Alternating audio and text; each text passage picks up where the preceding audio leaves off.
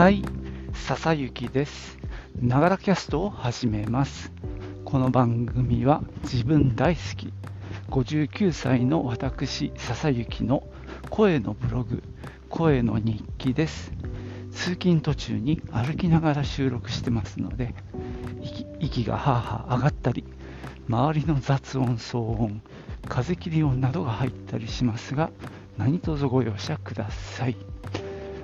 えー、なんかね、寒波？何十年来の寒波が来るっていうことで、警戒して外に出たんですが、今日はまだ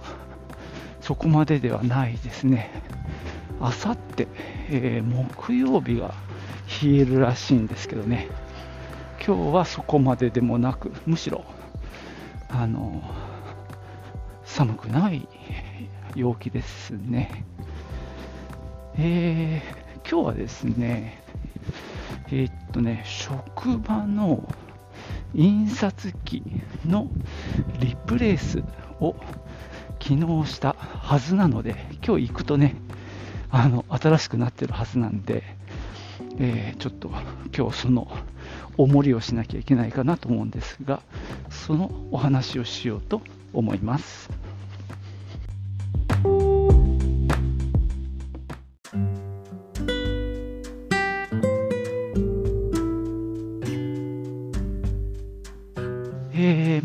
ーまあ、うちはですね、小売店で、まあ、本、絵本やおもちゃを売ってるんですけども、もう40年以上やってまして、まあ、あの、会員制度っていうのがあってね、えーお金を頂戴して、で、その方々に情報誌を送るっていうことを、まあ、ずっとやってるんですね。で、そのために、まあ、社内に印刷機があるんですね。で、今設置しているのが、えー理理想価格。あの、プリントごっこのね、理想が、えー作ったオルフィスっていうね、機種の7200番だったかな。まあ、あの、うちで言うと A4 とか A3 の、まあ、商品を紹介するような、まあ、社内のチラシですね。昔はさ、ほんと切り張りして、ワープロと、あとコピーとかを使って、かなりアナログな原稿を作って、まあ、それをね、印刷機回して、印刷して、あと折り機で折って、で、封筒に入れて出したりしてたんですけども、今もね、それを、ま、やってます。さすがにね、切り張りはなくなりましたけどね、もうパソコン上で作っちゃう時代になったので、まあ、DTP で、まあ、僕だったらインデザイン、隣の同僚だとイラストレーター、で社長なんかはワードとか、あとは、えー、っと、あれは何？パブリッシャーか、あの辺を使って、えーその印刷機で印刷するっていうのをね、今もやっております。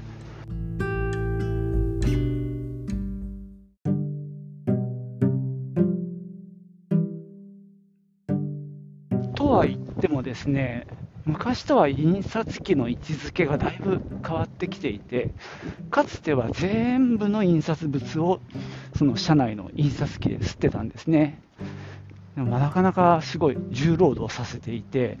大昔はそれこそ複合機を使ってた時代もあります。多分、リコーだな、あれは。リコーの、えカラーの複合機を使って、えー A3 両面印刷して折り機にかけてみたいなことをやってた時代がかなり続いたですね。まあ昔はね、あの2色刷りとかモノクロとかやってたんですけど、だんだんまあカラーになってきて、で、ある時期から印刷屋に出すようになったんですね。で、地元の印刷屋で、えーっと当時僕が、えーインデザインの2.0を使ってたんですね。まあ、多分その前はね、クォークを使ってたと思うんですけど、まあ、インデザインで入稿できる印刷屋が焼津に1軒あったので、そこに出すっていうのをずっとやってました。で、それもだいぶ経って、それも長かったんですけども、まあ、そこは小さな印刷屋さんだったんですけども、まあ、割と県内大手の印刷屋もインデザインに対応するっていう時代が来てでそれも印刷ちょっと印刷屋を乗り換えさせてもらってでそこも長かったんですが最終的に、えー、京都のグラフィックっていうねネット印刷に移行してで今はですねそのもちろん全部じゃなくって一番メインの、まあ、僕らでいうところの本誌と呼んでる部分がそういうふうに移行してきたんですけども、まあ、若いスタッフもイラストレーター使えてかなりあのデータも作れるので今はどうなんだろうな。1回月に1回 DM を送るんだけど例えば5、6種類入れるとして、3種類ぐらいは印刷やグラフィックに出してますね。だから半分はネット印刷、半分は社内印刷っていう感じで、まあ、全部の移行は難しいし、割とね、社内だとリアルタイムに作れるんで、要は発送する直前まで印刷できるんですよね。だから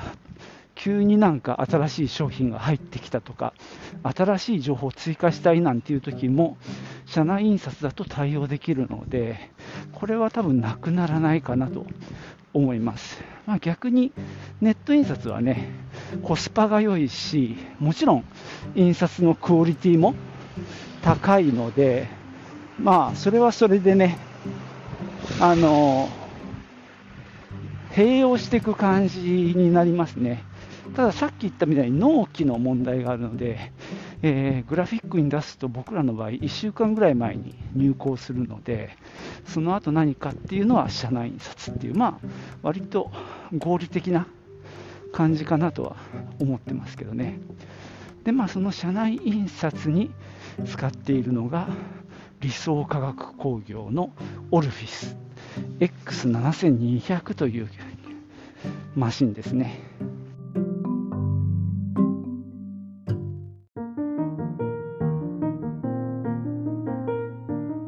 やー、帰りは寒いね。えー、っと、で、そのオルフィス、理想のね、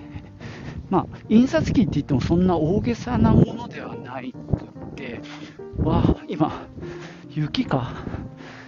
えー、っと、コピーを、まあ、大型のコピー機って感じですね。で、まあ、あの、大変、長縮使ってたんですけども、まあ、リース期間も終わって、再リースになって、もう2、3年経ったかな、まあ、その、ね、オルフィスを買ったところも、まあ、たびたび営業をしてくるし、で、まあ、織機の方からもね、営業がかかってて、まあ、時々そうやってね、デモ機を見たり、なんてことはやってたんですけども、まあ、今回はですね、エプソンに、えー、今回は変えました。で、オルフィスの、まあ、とエプソンの一番の違い、決定打になったのは、裏写りなんですよね。オルフィスの場合は、割とインクが紙にしっかり染み込む感じなので、例えばちょっと黒の太い字で、あの、見出しみたいなのを書くと、まあ、うちは必ず両面印刷するんで、裏から見たときに結構透けるんですよ。なので、なんだろう、裏面の印刷が全体的になんか薄暗くなっちゃうっていうね、問題点があったんですね。だから、その黒いところをちょっと薄めに印刷するとかね、いろいろやってたんですけど、そうするとね、色味も悪くなるし、で、今回、エプソンはね、そこがね、なんだろう、割と裏写りが少ないんですよね。で、色もまあ綺麗に出てるんで、まあやっぱりインクとかの違い、印刷方法の違いだと思うんですけども、まあ、割とね、明るい感じで出るっていうのでね、エプソンにしてみました。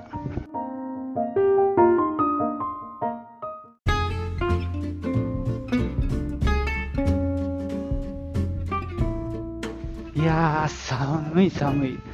途中雪降ってましたね。今ね、降りたところは降ってないんで、ちょっとほっとしてるんですけどね、やはり大寒波って呼ばれるだけありますね。さて、今日ね、えー、新しいエプソンの、まあ、あれ、プリンターというべきかな、えー、印刷機、プリンターを見ました。なかなかね、あの、ちょっとサイズがちっちゃくなったのが嬉しいですね。で、まあ、昨日搬入されて、で、まあ、各パソコンにはドライバーがもうインストールされていたのでね、一応印刷できる状態。で、今日はね、ちょっと封筒印刷のテストをすべくね、あの来てもらったんですね。で、まあ、ちょっと苦労しました。あの封筒印刷やってるのが大臣っていうアプリソフトなんですけども、うちクラウドなんですよね。なので、クラウドって結局、まあ、はるか彼方のサーバー上にプログラムが置いてあって、それが動いてるので、プリンターもサーバー上、クラウド上にインストールしなきゃいけないっていうことに気づくのに、まあまあ時間がかかって、なんかね、封筒にうまく印刷できないっていうのが起きまして、で、そこからは今度、あれですね、そのクラウドに、あの、プリンタードライバーをインストールするっていうので、またちょっと苦労して、でもなんとかね、インストールできたんで、まあ良かったですね。で、封筒の印刷もうまくいきました。あとはね、あ俺が使ってる Mac にもドライバーが印刷あインストールできたんで、一応ね、今回嬉しいのは、何気にうれ嬉しいのはね、この Mac から直接プリントアウトできるっていうとこですね。オフィスの時はそれができなかったんですよね。だから1回 Windows マシン経由で出してました。まあ、1回 PDF で書き出して、それを Windows マシンで開いて、まあ、出すみたいなことをやってたんですけどね。で、あとはちょっと、あの調べてもらうことになってるのが、ドキュメントボックスっていうね、機能が機能がありまして、結構活用してるんですよ。見せて配るものとか、あのいちいちパソコンから出してるの大変なんで、もうあの入れてあるのね、そこのプリンターの中に。で、それをですね、Windows マシンからは直接そうやってドキュメントボックスに放り込めるんですけども、